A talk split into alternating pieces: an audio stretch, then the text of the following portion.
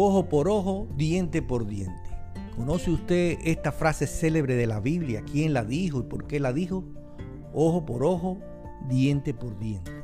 La expresión es también conocida como ley del talión, que aparece en los libros de Éxodo, Levítico y Deuteronomio del Antiguo Testamento.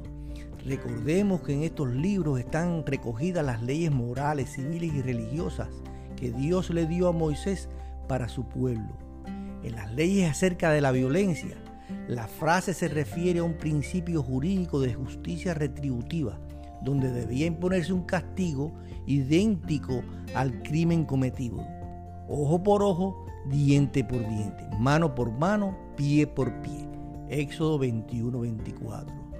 Constituye este un primer intento por establecer una relación proporcional entre el daño producido y el castigo, siendo un primer límite a la venganza.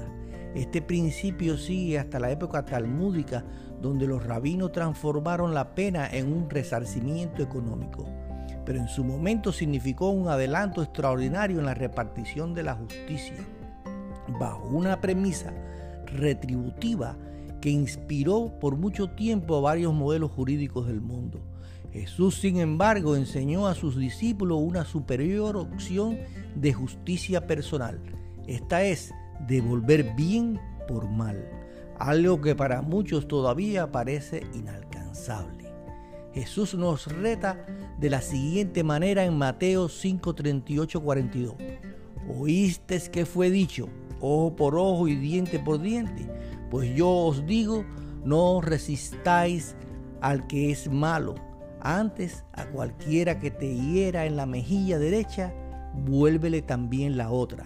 Y al que quiera ponerte a pleito y quitarte la túnica, déjale también la capa y a cualquiera que te obligue a llevar carga por una milla, ve con él dos.